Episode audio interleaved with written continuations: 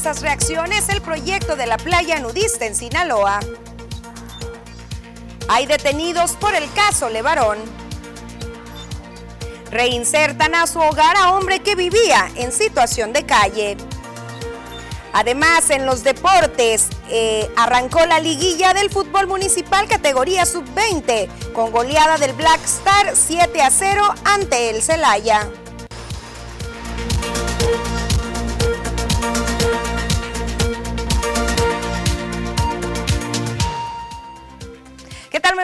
Bienvenidos a la segunda edición de las noticias. Gracias por acompañarnos hoy jueves ya. Casi, casi nos vamos a disfrutar del fin de semana. Mientras tanto, hay que mantenernos informados. Ya saben los hechos más relevantes del municipio de Cajeme, de los alrededores del estado y también lo que está ocurriendo a nivel nacional e internacional en una hora 30 minutos aproximadamente. Así que ponte cómodo y comunícate con nosotros también. Ya conoces la línea de WhatsApp, aparece en tu pantalla para cualquier queja, duda, sugerencia Cualquier situación que estés viviendo en tu colonia o en tu comunidad y nos quieras hacer llegar, lo puedes hacer también a través de las diferentes plataformas, redes sociales digitales, a través de Instagram, TikTok, Twitter, por supuesto también a través del portal Facebook, las noticias TVP, por donde por cierto estamos completamente en vivo en este momento. Sin más, comenzamos con la información y uno de los temas que se han mantenido sobre la mesa es el del proceso de regularización de vehículos, mejor conocidos como chocolates o vehículos extranjeros. Hoy nos dimos a la tarea de realizar un recorrido por el centro de usos múltiple donde se está llevando a cabo este proceso y se nos confirmó que con un promedio de 40 citas por día y más de 12 regularizaciones se mantiene actualmente el registro público vehicular Repube como parte del proceso de legalidad de los vehículos chocolates. Esto lo informó Osvaldo Cariaga, el encargado del recinto en Cajeme y del módulo instalado en el CUM, indicó que las trabas registradas en el portal web donde se emiten las citas y las líneas de pago ya quedaron atrás, dando avance a la formalidad y a la agilidad. Ah, ya, tenemos varias. Al día de ayer cerramos alrededor de unas 12 eh, y al día de hoy tenemos alrededor de 40 citas. Eh, pues ya lo estamos haciendo, ya el proceso ya está se, está, se está agilizando. Creo que vamos a andar alrededor de unas 30, 40 regularizaciones por día. Ignacio Agramón Peral, vecino de la colonia Municipio Libre, es uno de los conductores ya beneficiado con este proceso que integra un costo solo de 2.500 pesos. Todo salió bien, tranquilo. Las personas aquí nos atendieron muy bien también. Llegamos y luego nos revisaron los documentos y, ya este, fuimos y hicimos el pago. Tampoco tuvimos problemas con hacer el pago. Y ya este, pues aquí se dio la, ya tenemos nuestra constancia. Este vehículo es de trabajo y, para no tener problemas, eso por eso nosotros acudimos a regularizarlo, para andar este, con más seguridad y más tranquilo. Ese precio que nos dieron ahorita está muy bien y el alcalde dice que este dinero se va a utilizar en el mismo municipio. Por eso estamos más contentos de que ya que tenemos muchos problemas con, con drenajes, con calles en malas condiciones, pero esperemos que realmente se utilice ahí. Por los beneficios que traerá este proceso de regularización de autos, el alcalde de Cajeme llamó a la población a tomarlo en cuenta. Javier Lamarque Cano recordó que los recursos que se obtengan de este proceso se van a reflejar además en las calles y en la seguridad de Cajeme. Por ello, la importancia de sumarse, además de ser legal. Aquí está eh, la oportunidad de regularizar su vehículo eh, que tanto ha buscado la gente, la gente que posee este tipo de vehículos extranjeros. Eh, fue algo que se estuvo buscando desde hace años. yo mismo, como decía hace, un momento, yo mismo estuve apoyando esa demanda, esa solicitud en la Cámara de Diputados y también con el presidente de la República. Él ya había prometido que lo iba a hacer y está cumpliendo. Entonces hay un cumplimiento por parte de, la Presidencia de la República, por parte del presidente Andrés Manuel López Obrador, y es para el beneficio de la gente que posee este tipo de vehículos, para que tengan seguridad plena eh, con sus vehículos. Es un vehículo por familia y pues eh, se está priorizando eh, a la gente de escasos recursos, por supuesto. Van a seguir en la misma situación, exponiéndose a que se los quiten, a que se los roben, a que no puedan salir de aquí porque los van a detener en la carretera todos los inconvenientes que produce tener un vehículo que no está regularizado. Por supuesto, todo lo que se recabe lo vamos a aplicar al mejoramiento del municipio, todo lo que tiene que ver con el mejoramiento de calles, de alumbrado público, de parques y jardines y todo aquello que mejore las condiciones de vida de las y los cajimenses. Pues ahí está, usted ya puede realizar su trámite a través del portal que ya es más amigable y no contiene estas trabas o limitaciones que se presentaron el pasado 15 de marzo cuando recordemos que arrancó este proceso de regularización de vehículos, chocolates o extranjeros y no se podía comenzar puesto que no eh, servía o no estaba disponible el sistema.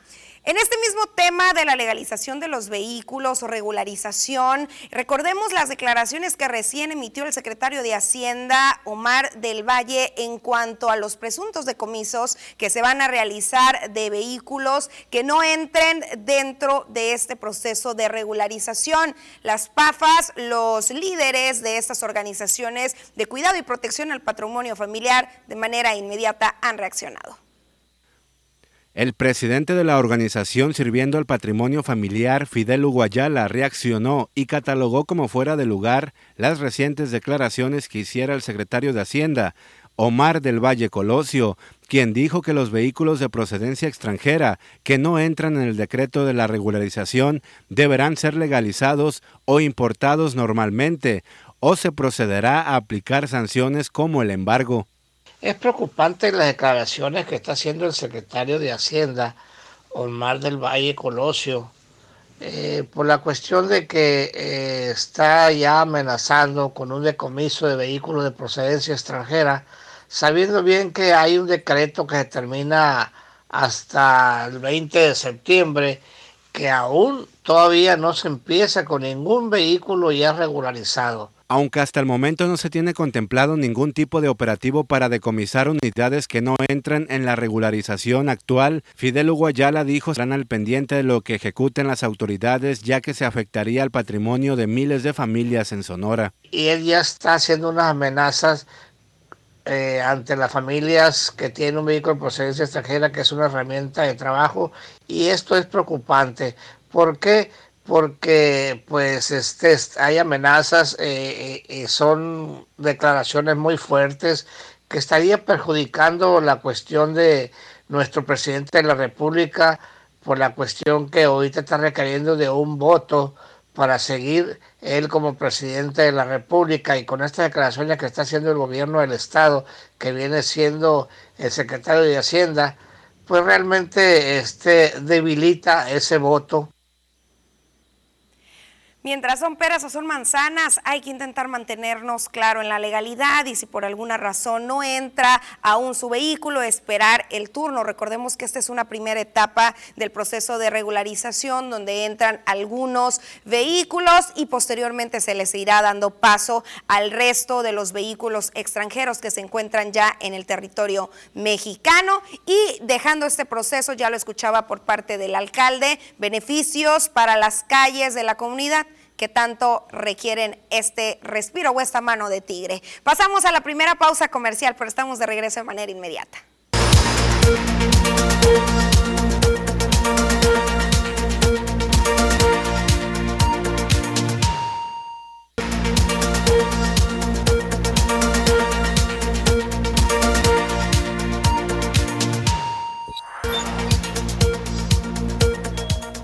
En respuesta al procedimiento que inició transportación terrestre en contra del Aeropuerto Internacional de la Ciudad de México por impedirle prestar el servicio público de autotransporte federal, la Comisión Federal de Competencia Económica, la COFESE, interpuso una multa al aeropuerto por tratarse de una reincidencia en este tipo de prácticas monopólicas. La COFESE impuso una sanción de 848.8 millones de pesos luego de que Eugenio Derbez y Rubén Albarrán, junto a otros artistas, grabaron un video en contra del tren Maya. El hijo mayor del presidente Andrés Manuel López Obrador, José Ramón López Beltrán, reconoció que los mejores momentos del comediante y del vocalista de Café Tacuba fueron en los años 90, además que les pidió informarse bien a través de sus redes sociales, José Ramón López Beltrán también pidió a Derbez y Albarrán que dejen de hacer casos a sus fatuas y superfluas malas amistades.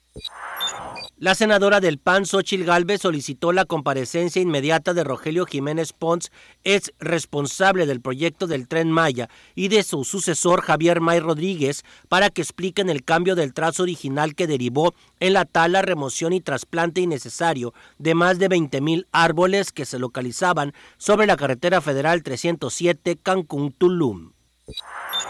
Muy a pesar de que se esperaba una baja en el precio del kilogramo de aguacate y limón en el país, en algunos mercados y supermercados de diferentes zonas de México, estos productos continúan por arriba de los 100 pesos por kilo, de acuerdo con el quién es quién en el precio de la Procuraduría Federal del Consumidor.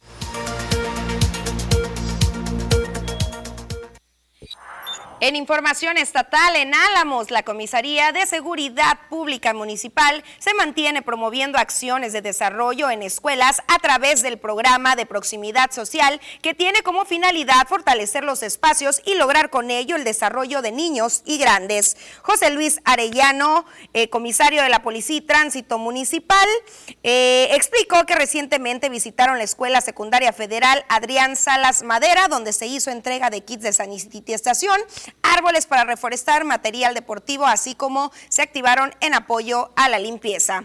Pasamos a Pitiquito. Vehículos robados fueron asegurados durante varios operativos que realizó la Policía Estatal de Seguridad Pública PESP en atención a los reportes que se generaron en Pitiquito y la zona noroeste de Sonora. La tarde del miércoles 23 de marzo, agentes de la PESP desplegaron patrullajes en los caminos de la zona urbana y rural de los municipios de Caborca, Pitiquito y sus alrededores en atención de reportes al C5 por detonaciones y la presencia de personas con armas de fuego. En las inmediaciones del camino que conduce a Llano Blanco a Pitiquito, la PES localizó una camioneta Honda línea CRB de color blanco que tenía un día antes predenuncia de robo en la región. En otro camino que conduce a la estación Pitiquito recuperaron una pickup de color rojo Nissan línea Frontier modelo 1998 con reporte de robo desde el 18 de marzo de este año. Agentes de la Policía Estatal de Seguridad Pública están de forma permanente en la región para atender la denuncia y colaborar con las autoridades de seguridad de los tres órdenes de gobierno. Pasamos a Hermosillo, donde rendir homenaje a la memoria de Luis Donaldo Colosio Murrieta es recordar una etapa trunca en la historia del país y reconocer que se vive una época de transformación tanto en México como en Sonora, aseveró el gobernador Alfonso Durazo Montaño ayer al encabezar la ceremonia de develación de letras de oro del finado candidato a la presidencia de la República en los muros del Congreso del Pleno del Congreso del Estado. En el marco del vigésimo octavo aniversario luctuoso de Colosio Murrieta, en presencia de sus familiares, legisladores locales y funcionarios estatales, el gobernador destacó las enseñanzas que le dejó, recordando el profundo amor que le tenía a Sonora y México. Mencionó que Luis Donaldo dejó una influencia fundamental en su vida y que a través de él aprendió los valores de la disciplina, la sencillez, sensibilidad social y a mantener los pies apoyados con firmeza en la tierra, así como la importancia esencial de las ideas y la acción además de un equilibrio indispensable entre la realidad y la aspiración. El titular del Ejecutivo Estatal mencionó que en Sonora se está trabajando bajo el ejemplo del amor profundo que Colosio Murrieta tenía por su tierra, haciendo de la democracia un instrumento de cambio, el cual va más allá de las elecciones en turno. Pasamos a Guaymas, donde la Dirección de Desarrollo Social, a través de los Centros Integrales de Atención Social de las colonias Mirador y Fátima, llevaron a cabo talleres de pintura y elaboración de antifaces para niñas y niños. Fueron más de 50 menores los que participaron en los talleres impartidos por Carolina Urbalejo, coordinadora de los centros integrales. La intención es llevar actividades recreativas a los infantes a través de los centros integrales que les permitan expresar sus ideas a través de la pintura o cualquier otro trabajo recreativo. Los centros integrales de atención social tienen como objetivo llevar a las familias servicios de salud, gestión social, capacitación para el trabajo, atención a la mujer, deporte y cultura, manteniendo así el contacto directo con el ciudadano. Pasamos ahora a conocer los detalles internacionales. Los líderes de la OTAN instaron este jueves a China a que se abstenga de respaldar el esfuerzo bélico de Rusia en Ucrania y que tampoco dé asistencia a Moscú para que pueda esquivar las sanciones internacionales impuestas por la agresión a su vecino. Estados Unidos anunció este jueves que está dispuesto a acoger a un máximo de 100.000 refugiados ucranianos y de otras nacionalidades que hayan huido de Ucrania tras la invasión rusa y que entregará mil millones de dólares más en ayuda humanitaria al país. Despliega Rusia espías militares en México. La Agencia de Inteligencia Militar de la Federación Rusa tiene actualmente desplegados en territorio mexicano más oficiales de inteligencia que en cualquier otro país del mundo, con el objetivo de influir en Estados Unidos, alertó el jefe del Comando Norte estadounidense Glenn Van Herk. El Comité Internacional de la Cruz Roja advirtió este jueves que persiste en México y América Central la violencia armada y sus consecuencias, especialmente las no visibles que llegan a afectar la vida de las personas para siempre, dijo Jordi Reich, jefe delegado saliente para la región del organismo.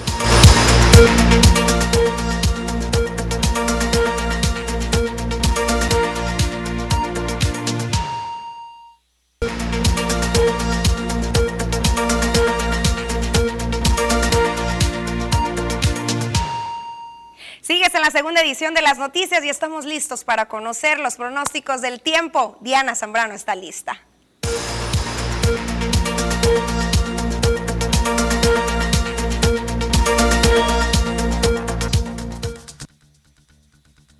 Hola, ¿qué tal y buenas tardes? Gracias por seguir acompañándonos en esta excelente tarde. Nosotros estamos listos con el reporte meteorológico, primeramente para conocer las temperaturas actuales en algunos puntos importantes del país. Y comenzamos, como siempre, en la frontera en Tijuana. El día de hoy tenemos condiciones de cielo totalmente despejada con 26 grados. En La Paz igual se mantienen 26 grados, Guadalajara totalmente despejado, Ciudad de México con 24 grados y en Acapulco ya se mantiene más caluroso con 28 grados. Pasamos a conocer las temperaturas actuales aquí en nuestro estado. En Sonora podemos ver condición de cielo totalmente despejada en la mayor parte del estado. ¿Y qué tenemos para este fin de semana? Comenzando en el sector de Navojoa. Aquí tenemos un viernes parcialmente nublado con máximas que van a variar entre los 30 y los 35 grados en Navojoa. Ya en el sector de Ciudad Obregón, aquí también tenemos máximas calurosas que varían entre los 29 hasta llegar a los 35 grados. Mañana viernes también se prevé condición de cielo parcialmente nublada y el fin de semana para sábado y domingo se comienza a despejar. Continuamos ahora en el sector de Guaymas. Mañana tenemos una máxima que se mantiene en los 27 grados, con mínima que se prevé de 14 grados centígrados. En el sector de Guaymas tenemos condición de cielo despejada para sábado y domingo. Ahora en Hermosillo, la capital de Sonora, tenemos máximas calurosas para este fin de semana que van a llegar hasta los 36 grados con cielos mayormente nublados para viernes y sábado. Respecto a la fase lunar, nos mantenemos aún en cuarto menguante, la salida de la luna a las 0 horas con 42 minutos. La puesta de la luna a las 11 de la mañana con 0 minutos, la salida del sol a las 6 de la mañana con 23 minutos y para finalizar la puesta del sol a las 18 horas con 37 minutos. Hasta aquí el reporte meteorológico, espero que tengan una excelente tarde.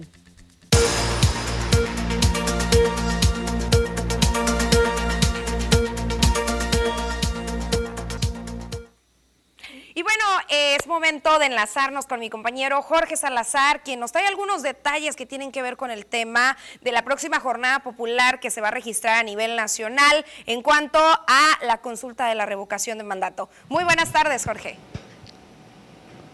Susana, amigos del auditorio, tengan ustedes una extraordinaria tarde de jueves, ya viernes eh, chiquito, como se dice coloquialmente, todos a la espera del fin eh, de semana para disfrutarlo en compañía de la familia. Y como bien eh, decías, eh, Susana, llegaron finalmente a Ciudad Obregón el material electoral que habrá de utilizarse durante la próxima jornada que habrá de celebrarse el próximo 10 de abril en materia de la consulta ciudadana, durante la cual se le preguntará a los ciudadanos de todo el país si desean o no que continúe al frente de la presidencia de la República, Andrés Manuel López Obrador. Llegaron a Cajeme 324 mil boletas para esta jornada que, como te decía, se llevará a cabo el próximo 10 de abril. Asimismo, serán instaladas 191 mesas directivas de casilla en diferentes sectores de la región. Cabe destacar que, de acuerdo al padrón electoral, se encuentran registrados en el mismo solamente en el distrito federal 06 con sede en el municipio de Cajeme, 317.770 ciudadanos. Las autoridades han dado a conocer que la mayoría de las casillas se habrán de instalar en una en, planteles educativos. Así que ya preparándose la eh, toda la maquinaria electoral del Instituto Nacional eh, para esta jornada eh, que es inédita en el país, donde por primera vez en la historia de México se le consulta a la ciudadanía si a mitad del mandato de un presidente desean que termine eh, o le sea revocado el mandato y se convoque de nueva cuenta a elecciones, porque ese sería el procedimiento de no favorecerle los resultados a Andrés Manuel López Obrador. Ya han sido capacitados todos los funcionarios de casilla y actualmente se encuentran en la etapa de entregarles su nombramiento. Ya también han dado a conocer que será hasta el 4 de abril cuando el material electoral permanezca bajo resguardo, ya que posteriormente será entregado a los funcionarios de casilla para la realización de esta inédita jornada de consulta ciudadana. Hasta aquí me reporte, Susana. Gracias. Pues muchas gracias Jorge y el llamado a la población es a salir y participar, sea cual sea nuestra decisión, a favor o en contra del eh, presidente de la República para que se quede o se retire de su cargo presidencial. Hay que salir y hay que participar, es parte justamente de la participación ciudadana. Pasamos una pequeñísima pausa comercial.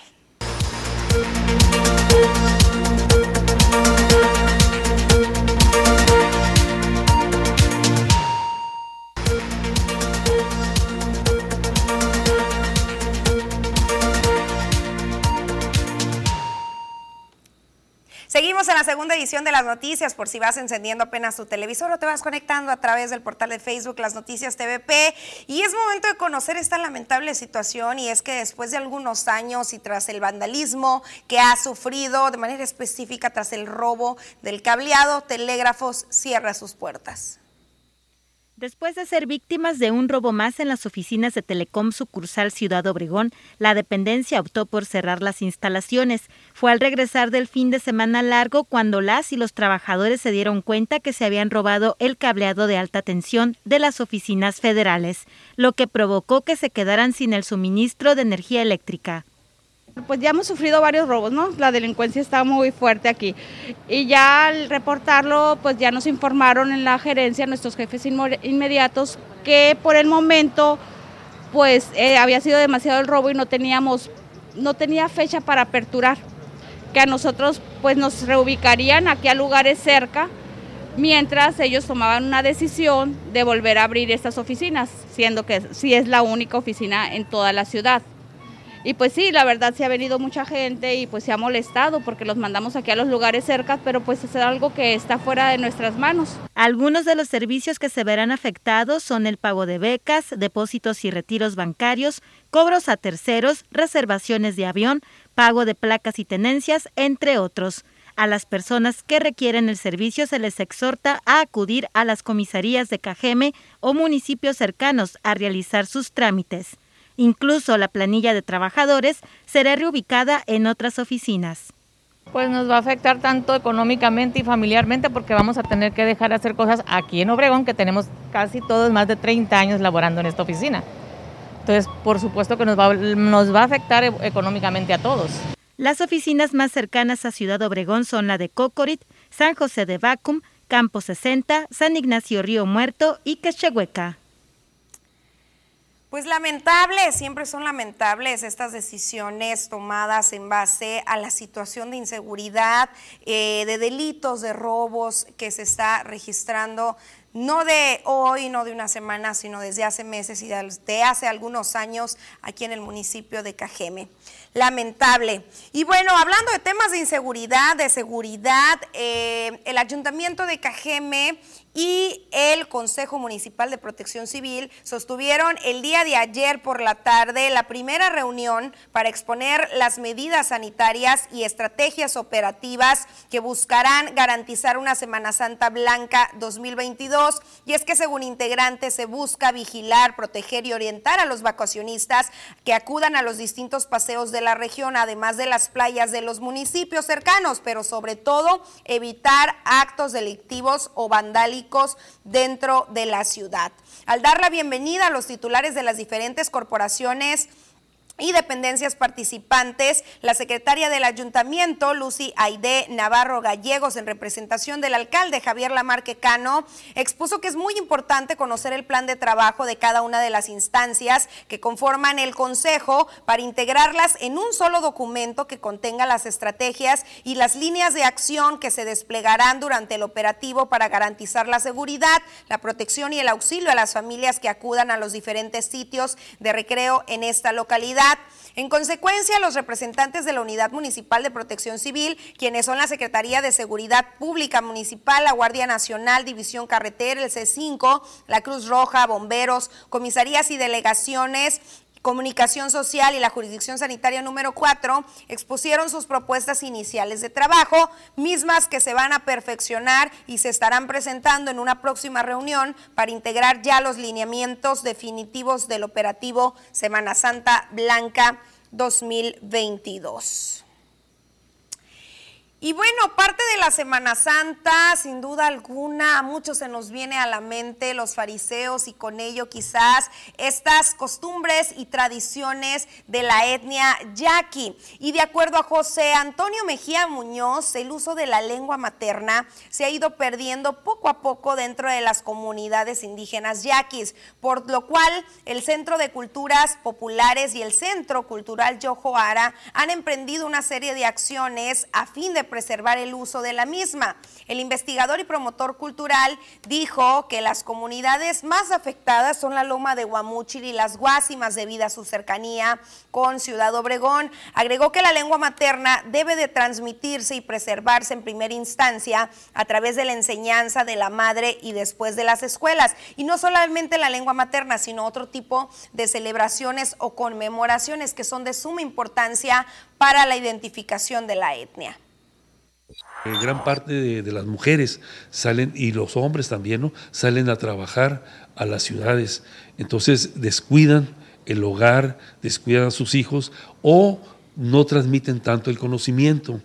Los que salen de las maquilas, imagínate, salen a las 5 de la mañana, llegan a las 5 de la tarde. ¿Ya qué ganas van a tener de, de, de atender, pues, de transmitir por eso es muy importante ver todos esos puntos y ver cómo se pueden atacar para que se siga conservando la lengua, porque si se pierde la lengua, es el vehículo fundamental de la conservación de una cultura. Si se pierde, se pierde parte fundamental de su cultura. Ahí está la información y justamente para poder disfrutar de este periodo, pero también en otras fechas, durante los siguientes días y después de que Sonora al fin ya se encuentra en semáforo en verde, la Secretaría del Turismo, en coordinación con la Asociación Estatal de Pesca Deportiva, las Secretarías del Deporte y Agricultura y el Ayuntamiento de Yécora dieron a conocer nuevos eventos de atracción turística, entre ellos la Copa Sonora 2022, serial de pesca deportiva de Lobina, el doceavo torneo internacional del Guajolote y el inicio de la campaña de Semana Santa 2022. En el estado de Sonora te espera la aventura. Célida López, quien es la titular de turismo, aseguró que con estas actividades se busca captar la atención de los turistas a más municipios y más comunidades, generando así una mayor visita y también mayor derrama económica de gente que viaja a Sonora a vivir estas experiencias diversas.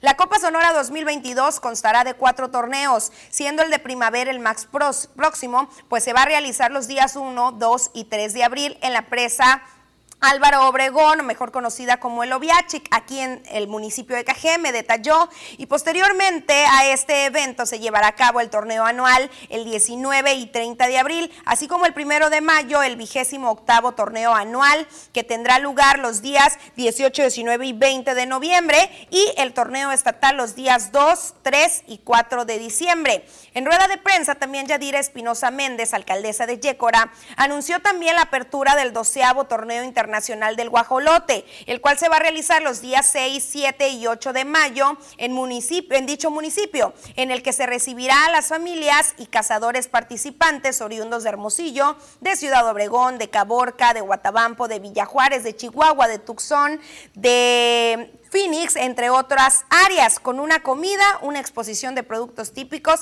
y también con artesanías, además de un gran repertorio musical. Y algo que a mí me, llena de mucha ilusión es que precisamente con estas actividades, como bien lo comentaban ahorita, logramos captar la atención y la visita y la derrama económica de gente que viaja a Sonora a vivir estas experiencias. No es eh, solamente un torneo local, tenemos la posibilidad de generar esa promoción. Eh, los clubs lo han hecho en otras ocasiones, se trasladan a Arizona, van, tocan puertas, invitan a otros clubs deportivos de pesca de otras localidades y que viene invitar a todo Sonora y por supuesto que vamos a llevar esta promoción de este torneo internacional de cacería del guajolote a que vengan. Eh, obviamente el turismo cinegético es uno de, de, los grandes sectores de oportunidad que nosotros tenemos, así como está el turismo deportivo, el turismo cinegético, el turismo de romance, el turismo de aventura. Sin duda, poco a poco se comienza a ver esta reactivación. Recordemos también los eventos que tiene en puerta la Oficina de Convenciones y Visitantes por acá en Ciudad Obregón y se le suma este más para Cajeme en el área de la presa Álvaro Obregón y también en el vecino municipio de Yecora. Llegó el momento de una pequeñísima pausa comercial, pero regresamos de manera muy inmediata con más información.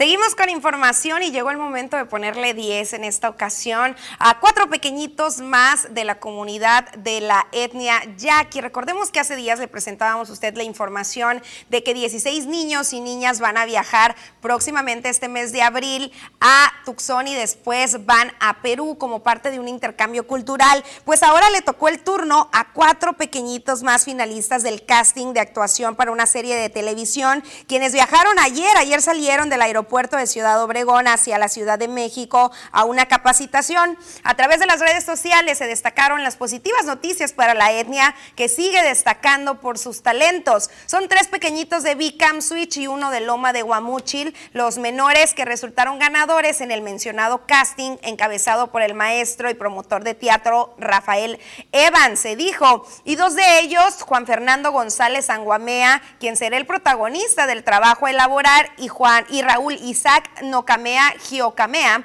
integrantes ya de los proyectos culturales autónomos de danza, radio, coro y poesía de la etnia, pues los que estarán, bueno, los que ya están, ya deben de estar por allá en la Ciudad de México. Es para todos nosotros una gran satisfacción contar entre los futuros artistas de televisión con tres talentos de Beacon Switch y uno de Loma de Guamúchil. Darán paso darán un paso más en su preparación al asistir a este taller de capacitación en la gran ciudad. Les deseamos gran éxito al proyecto American Jesús de la casa productora Redrum AG eh, y que nuestros jóvenes y tutores pongan el mayor de sus esfuerzos para que tal proyecto sea exitoso y con ello proyecten nuestra lengua, nuestras tradiciones y nuestras culturas a otras esferas. Se concluyó por allá en el portal oficial de Namacasia Radio que emprende nuestro amigo Mario Luna, eh, quien también es vocero de la etnia yaqui. Enhorabuena y por supuesto que un gran 10 eh, un gran 10 para estos pequeñitos que seguramente también en conjunto con los 16 que estarán sumándose estos futuros intercambios culturales pondrán el alto no solamente la etnia yaqui, sino también todo el sur de Sonora y el estado de Sonora con todas sus riquezas Y quien también tiene un 10 son aquellas personas, el DIF municipal que intervino en este rescate de una persona que se encontraba desde hace algunos años en situación de calle. Vamos a ver esta historia. Indigente que se la llevaba atendido en la banqueta y pidiendo ayuda en la avenida Miguel Alemán y no reelección de la colonia Centro en Ciudad Obregón, fue rescatado por parte del DIF Cajeme. Lo bañaron, le cortaron el pelo, le dieron ropa y alimento. Se trata de Jesús Gutiérrez Núñez de 37 años de edad. Tiene dos hijos, por los cuales salir adelante, que llevan por nombre Daniel de 25 años y Alejandra de 19, quienes viven en la colonia Quino. Gracias a Dios. Eh, ¿Cuál es tu reto de aquí en adelante? De aquí adelante, sí, como Dios poderoso, seguir caminando. Que me, que me recupere. ¿Vas a buscar a tus hijos? Y ahorita lo voy a buscar.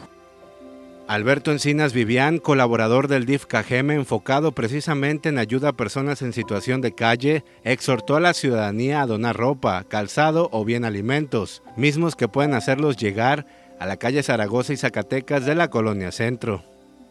En el caso de Jesús, de Jesús Leobardo, es una persona que tiene un hermano en igual situación, que ya también los hemos atendido aquí, en, en el centro de la ciudad. Son de la colonia Rosales. Eh, pues prácticamente a la mayoría de los indigentes, un servidor ya los conoce, ¿no? Es un, este es un programa de DIF y tratamos de ayudar a, a la mayor parte que se pueda apoyar en el día. Los que aceptan el apoyo, la ayuda, se les ofrece baño, cambio de ropa, traslado a sus lugares de origen, traslado con su familiar, mediar con familiares, eh, alimentos, eh, medicamentos, también si acaso lo requiere, o atención médica. Un 10, por supuesto, a esta gran labor que realiza el DIF y también este tipo de voluntarios, de personas, de colaboradores que con un gran corazón emprenden tareas en ayuda al prójimo, puesto que recordemos que esto incide, por supuesto, en la persona que está en situación de calle, en su familia, pero también en la sociedad en general, en los temas de salud pública, de bienestar. Y bueno, quienes también se han mantenido por ahí en gestiones, se han mantenido alzando la voz en muchos temas, pero en esta ocasión en el tema de las necesidades que tienen las calles, en el tema de su infraestructura, es eh, pues la Asociación Mexicana de Mujeres Jefas de Empresa AMGE, que encabeza Elisa Morales Rodríguez quien dijo que entre las afectaciones que han sufrido los sectores empresariales, particularmente el que ella representa, es el hecho de tratar más tiempo, eh, de tardar más tiempo en trasladarse de un lugar a otro debido al mal estado en el que se encuentran las calles, por lo cual el ayuntamiento y las autoridades pues tienen que entrarle a las problemáticas estamos padeciendo los problemas que, que, tiene la ciudad ahorita con el tema del estado de las calles, la infraestructura este, eh, de drenaje pluvial. Eh, en este mes tuvimos dos asociadas que tuvieron percances este, automovilísticos al, trasladarse por la situación en la que están nuestras calles. También vivimos día a día en la situación de, de los tiempos de traslados que, que la verdad si ibas antes a un lugar y tardabas 10 minutos en Ciudad Obregón, ahorita tenemos este, que estar 25 minutos antes de salir, 15 minutos, eh, este, es lo que estamos tardando más por estar evadiendo la situación del mal estado que está en las calles. Eh, sabemos nosotros, hemos estado analizando eh, el, el, presupuesto de egresos que fue aprobado y que fue asignado al municipio de Cajeme nos preocupa muchísimo porque sabemos que en un programa que ya estábamos promoviendo desde hace años atrás, un estudio que se hizo nada más para rehabilitar el estado de las calles de Ciudad Obregón, sin meternos en lo que tenemos abajo, eran 600 millones de pesos este, lo que teníamos que invertir al año para poder, este, pues digamos, tener en, en condiciones aceptables la infraestructura de las calles. Sin duda alguna, el talón de Aquiles del municipio de Cajeme ha venido a ser por un lado la seguridad, inseguridad, pero también el estado de las calles y este gran número de reportes y de denuncias de drenajes colapsados, los cuales ya se están atendiendo, ya lo han anunciado estos proyectos integrales que se tienen y las gestiones que se habrán de emprender durante las siguientes semanas y meses ante la federación para poderles brindar respuesta. Pero paréntesis, aquí también, también entramos los eh, ciudadanos que tenemos servicios y que a veces pues no pagamos en tiempo y forma nuestros recibos. Pasamos una pequeña pausa comercial y regresando, ahora sí, el tema de la seguridad.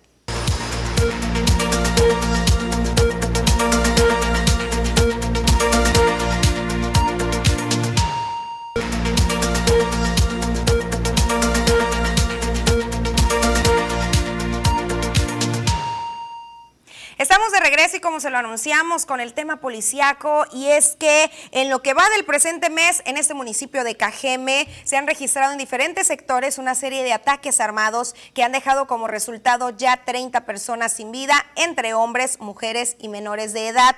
También han sido encontrados en diferentes fosas clandestinas 27 cuerpos y restos óseos, 22 en varias viviendas ubicadas en el fraccionamiento Urbivilla del Rey y 5 más en el Valle del Yaqui.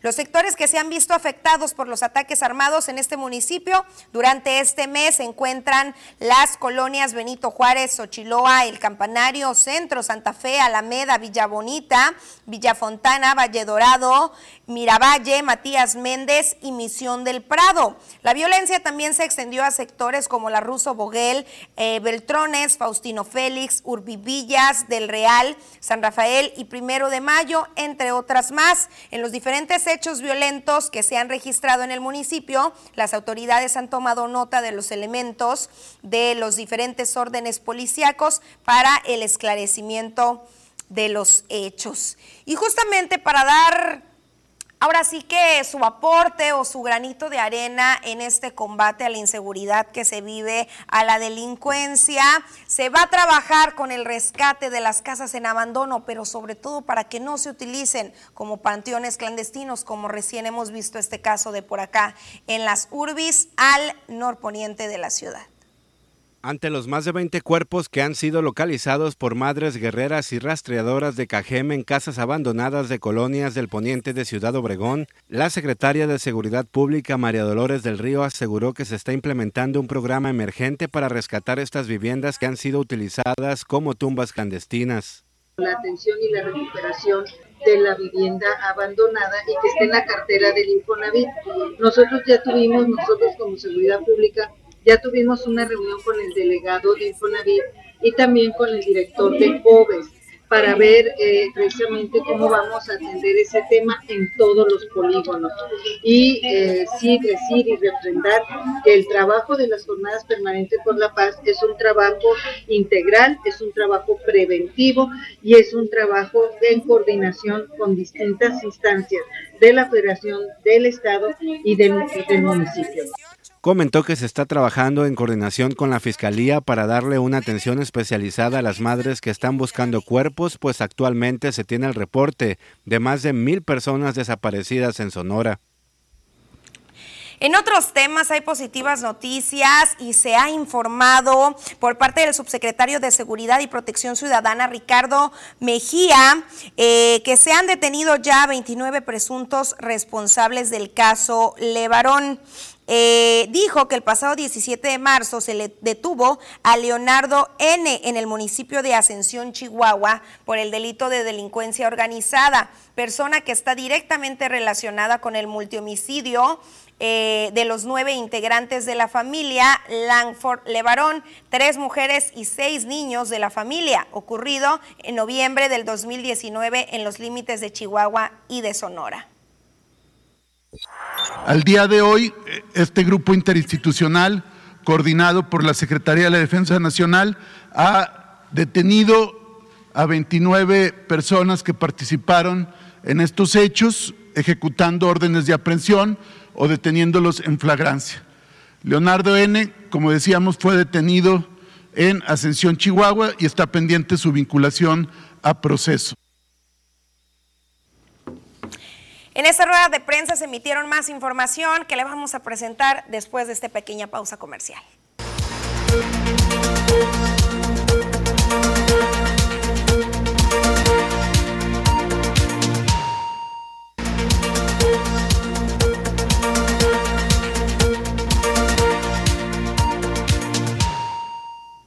Estamos de regreso y seguimos con el tema de la seguridad. Y es que durante la mañana de hoy jueves, la secretaria de Seguridad Pública Estatal, María Dolores del Río, emitió una rueda de prensa en la que dio a conocer que el delito de homicidio doloso en la entidad ha ido presentando un comportamiento a la baja entre los municipios que figuran en la lista de los más violentos del país. También destacó que Cajeme eh, en Cajeme este tipo de delito presentó una reducción del 40%, en Hermosillo del 44%, en Nogales de 38%, en Guaymas presenta una tendencia del 8% hacia la baja, mientras que en el caso de San Luis Río Colorado es del 38%, aunque este último no figura en los registros a nivel nacional. También indicó que en materia de seguridad pública el reto que tienen las autoridades de Sonora es el de mantener la tendencia a la baja en la comisión de los diferentes delitos. También explicó que debido a la situación que prevalece en el sector de Caborca, Pitiquito y Altar, el estado de fuerza de las diferentes corporaciones se ha incrementado, situación que ha permitido generar resultados en materia de detenciones e incautación de armas de fuego. Expuso también que otros de los delitos que va a la baja durante, o que fue a la baja durante ya el pasado mes de febrero, fue el de la violencia familiar, registrándose 4.882 denuncias, mientras que en enero se tuvieron 5.469. Además, agregó que se ha logrado recuperar un mayor porcentaje de vehículos con reporte de robo. Y bueno, seguimos con este tema de seguridad y de inseguridad que se ha registrado en el estado de Sonora y pasamos a esta eh, información que emitió el subsecretario de Seguridad y Protección Ciudadana, Ricardo Mejía Verdeja, al presentar resultados del operativo Cero Impunidad, en el cual se refirió eh, de manera específica al caso de Palacio Municipal de Guaymas. Eh, dijo que es una investigación de la Fiscalía de Sonora la que se ha eh, realizado donde en noviembre del año pasado fueron privadas de la vida dos personas. Una de ellas, una joven activista que estaba en una manifestación contra la violencia hacia las mujeres. El destinario del destinatario de estos ataques era el comisario de la policía municipal, detalló. Sin embargo, eh, se asesinó a otra persona y a esta mujer que fue víctima de estos hechos. También se refirió al operativo Cero Impunidad que realizan actualmente en el municipio de Cajeme, donde a la fecha se han detenido a 94 generadores de la violencia. Se identificó a los autores materiales, uno de ellos eh, fue abatido el día de los hechos en el evento y otros dos que estaban localizados que pertenecen a otra a la misma célula criminal en diferentes hechos fueron privados de la vida también como parte de estas disputas criminales, pero finalmente el pasado 22 de marzo fue detenido Job Javier N., que participó en los hechos y quien a su vez habría privado de la vida a Iván Alejandro N. Al día de la fecha se han detenido con orden de aprehensión y a través de cateos y en flagrancia a 94 generadores de violencia. Esto ha incidido de manera positiva en la reducción de homicidios de Cajeme, que es uno de los 50 municipios prioritarios que ha instruido el presidente de la República. En otros temas, el homicidio de César Arturo Valencia, alcalde de Aguililla, Michoacán, ocurrido el pasado 10 de marzo, fue una represalia por parte de un grupo de la delincuencia organizada por el ingreso de las fuerzas federales para recuperar la zona, señaló también Mejía Verdeja. La carpeta de investigación del homicidio del alcalde de Aguililla está a cargo de la Fiscalía General de Justicia de Michoacán, pero se instauró un grupo interinstitucional con la misma Secretaría de Seguridad y Protección Ciudadana, Centro Nacional de Inteligencia y otras autoridades del gobierno federal para coadyuvar en las indagatorias, destacó. Y también añadió que la Fiscalía está por judicializar la carpeta de investigación para proceder penalmente contra un autor intelectual y uno material. Uno de los móviles que muy sólido es que como el alcalde no fue eficaz para impedir esta presencia, una célula criminal habría tomado como represalia su vida. En el caso del asesinato del periodista Armando Linares ocurrido en Zitácuaro, Michoacán, el pasado 15 de marzo, dijo que hay ya órdenes de aprehensión contra Carlos Gerardo Sánchez Mendoza, identificado como el autor material del crimen, y también en contra de Maquiel Urbina, copartícipe, quien contrató al taxi que llevó al primero de ellos al lugar donde le dieron muerte al periodista. Agregó que tienen identificado a otro sujeto, el cual ubica el domicilio de Armando Linares. Las investigaciones van muy avanzados precisamente para evitar que haya impunidad, de tal suerte que ya se giraron órdenes de aprehensión contra el autor material, Carlos Gerardo Sánchez Mendoza. ¿Por qué decimos el nombre? Porque conforme a la ley de Michoacán, eh, en el proceso de búsqueda, facultan para que se pueda identificar rostro y nombre para efecto de poder materializar la detención. Después de esto, es momento de conocer el resumen deportivo. Poncho Insunza ya está listo.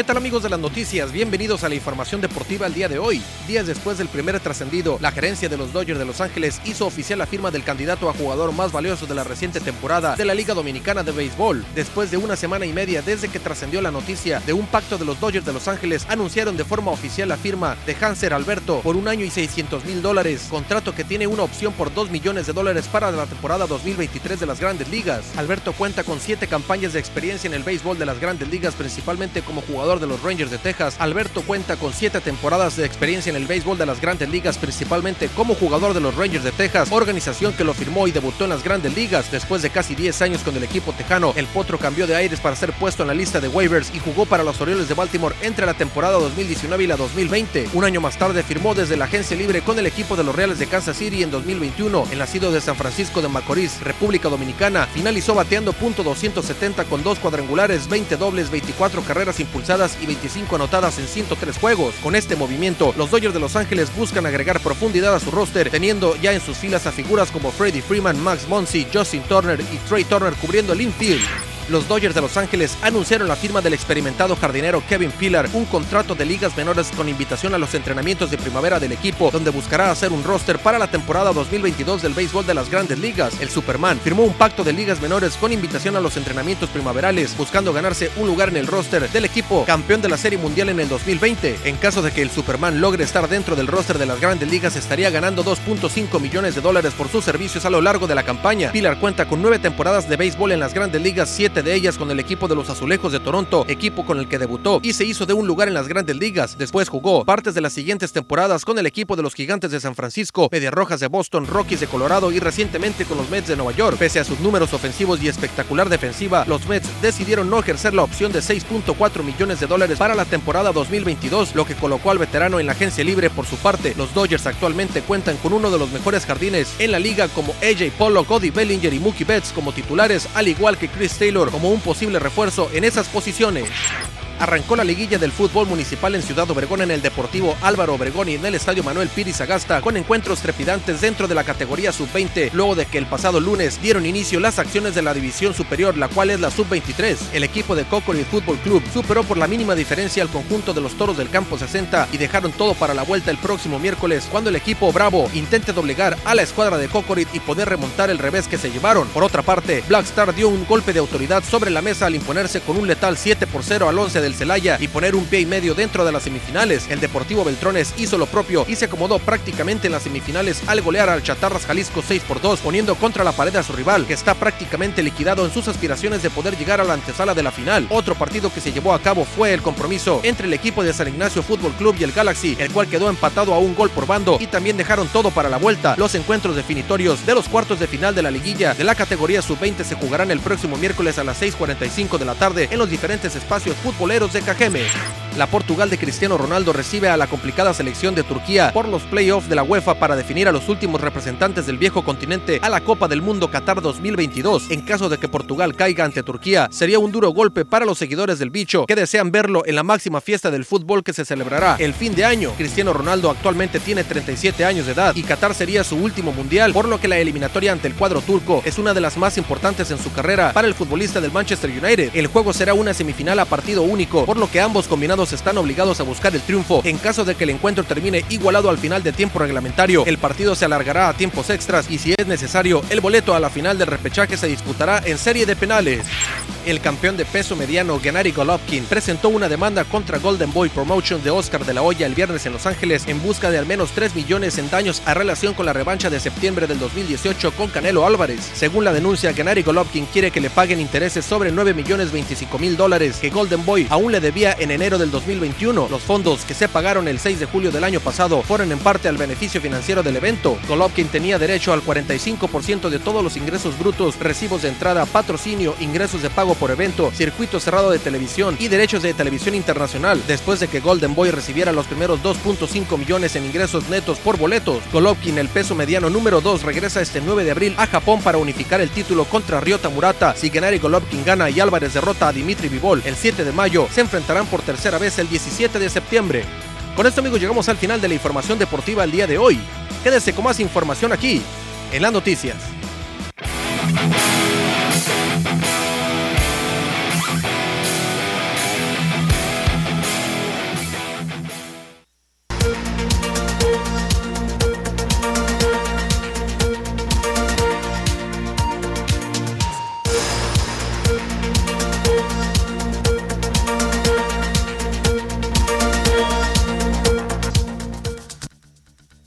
Hola, ¿qué tal y buenas tardes? Gracias por seguir acompañándonos en esta excelente tarde. El día de ayer platicábamos sobre el Día Meteorológico Mundial y cómo se conmemora, pero hoy platicaremos sobre qué es la meteorología.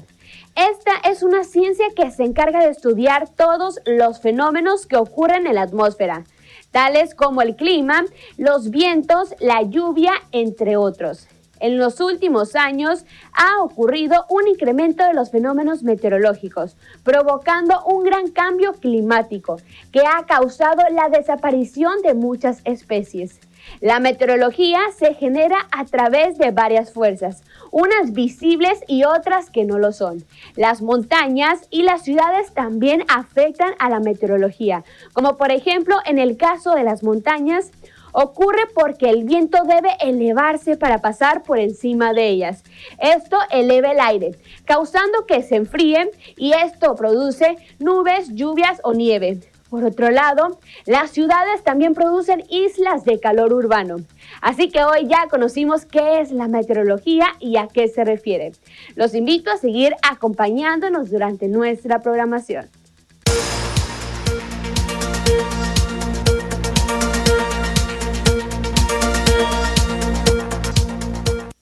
Bueno, estoy ya aquí muy al pendiente de sus mensajes. Hay bastantes denuncias, reportes y también felicitaciones. Eh, en este caso nos están pidiendo una felicitación para Jennifer Manjarres, que hoy está de manteles largos cumpliendo años, pero aparte también cumpliendo cuatro años de feliz matrimonio con nuestro productor Iván Lara. Un gran abrazo para ustedes y por supuesto bendiciones. También por acá nos están eh, pues emitiendo eh, cómo se encuentra una persona. Nos dice, estoy muy triste y muy molesta. Robaron la batería del carro por la calle Sonora, entre No Reelección y Guerrero, estacionado frente a un negocio de productos de belleza. A las 12, pleno día, eh, no se escuchó la alarma, alerta a los demás y también a los negocios. Es lo que nos comentan. Hay que tener mucho cuidado. De hecho, también otras eh, conocidos eh, nos han reportado en estos últimos días algunos robos a vehículos. Si mal no recuerdo, por acá en el Tianguis de la 300 hay que estar muy pendientes si es que pues va a la alza este delito.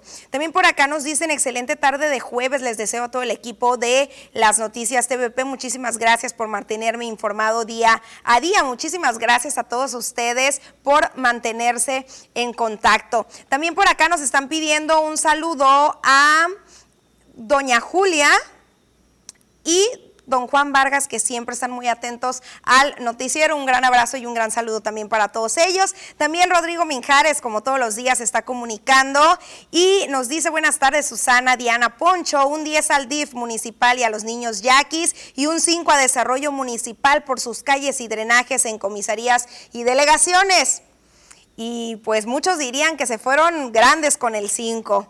También por acá nos dicen, buenas tardes, ¿qué pasa? Ya no comentan nada de la regularización. Es por más que estamos al pendiente por este medio. Sí, abrimos noticiero con tres, cuatro informaciones, noticias al respecto. Hay buenas noticias en este tema. Hay más de 40 citas eh, actualmente y ya se logró la regularización, ya concluir el proceso en más de 12 vehículos. Y también buenas noticias porque el portal ya está muy ágil y muy amigable para que usted pueda realizar su trámite sin ninguna limitación hace su cita, va y paga, acude al CUM y de manera inmediata se le da su constancia para que ella pueda ir a tramitar sus placas. Y bueno, llegó el momento de una pequeñísima pausa comercial. Más adelante seguimos con la lectura de sus mensajes.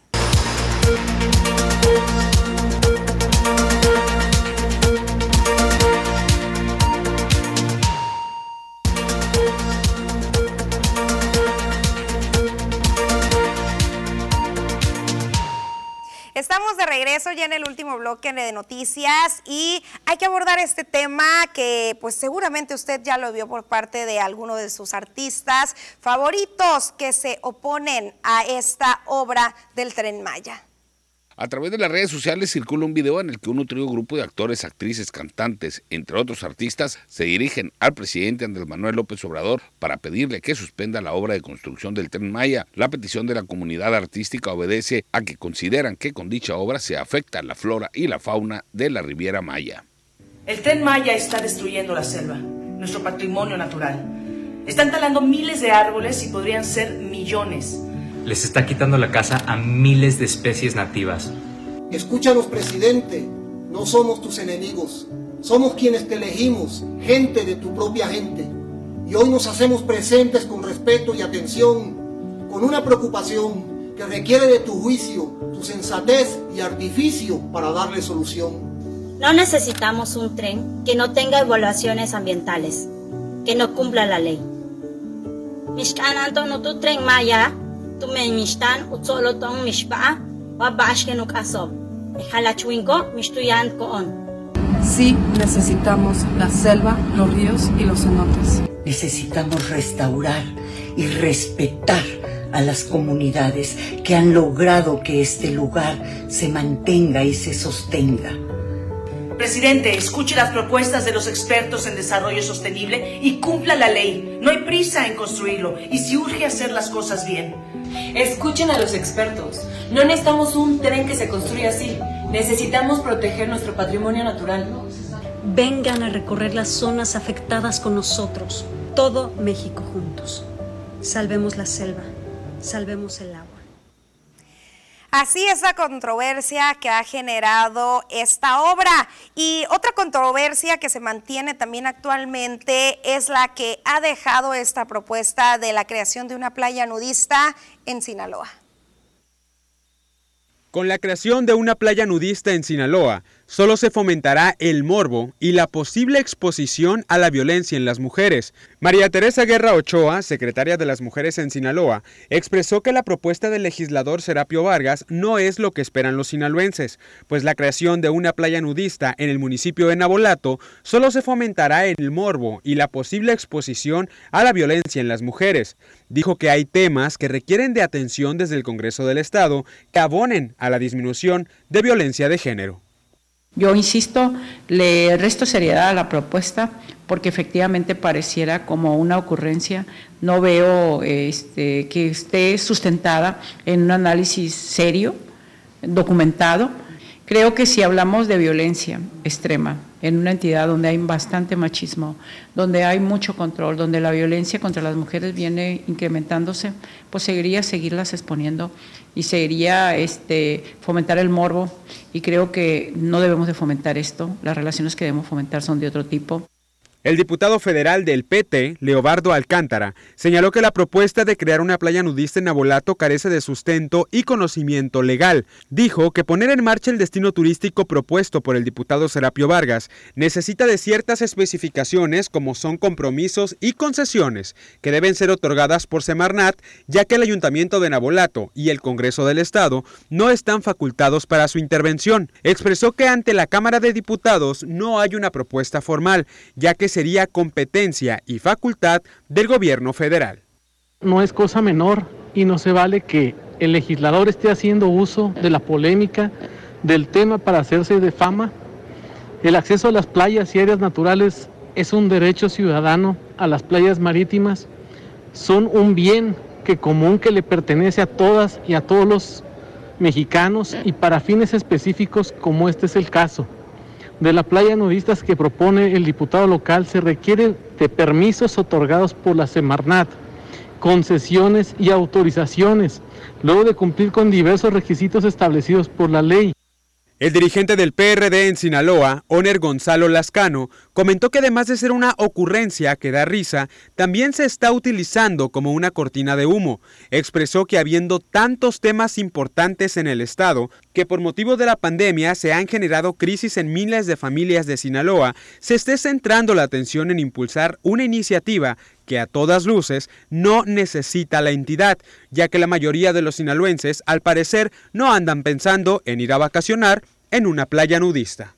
Pues mira, es un tema que a veces que eh, da risa, ¿no? Porque en la forma de, darlo a conocer el, diputado, ¿no? Cuando todos nos dimos, eh, le dimos la nota, pues todos pensamos que era una vacilada. Yo siento que ahí eh, la es desviarnos la atención de varios temas que son torales para el Estado. El gobierno estatal está perdido y siento que por ahí quieren desviar la atención.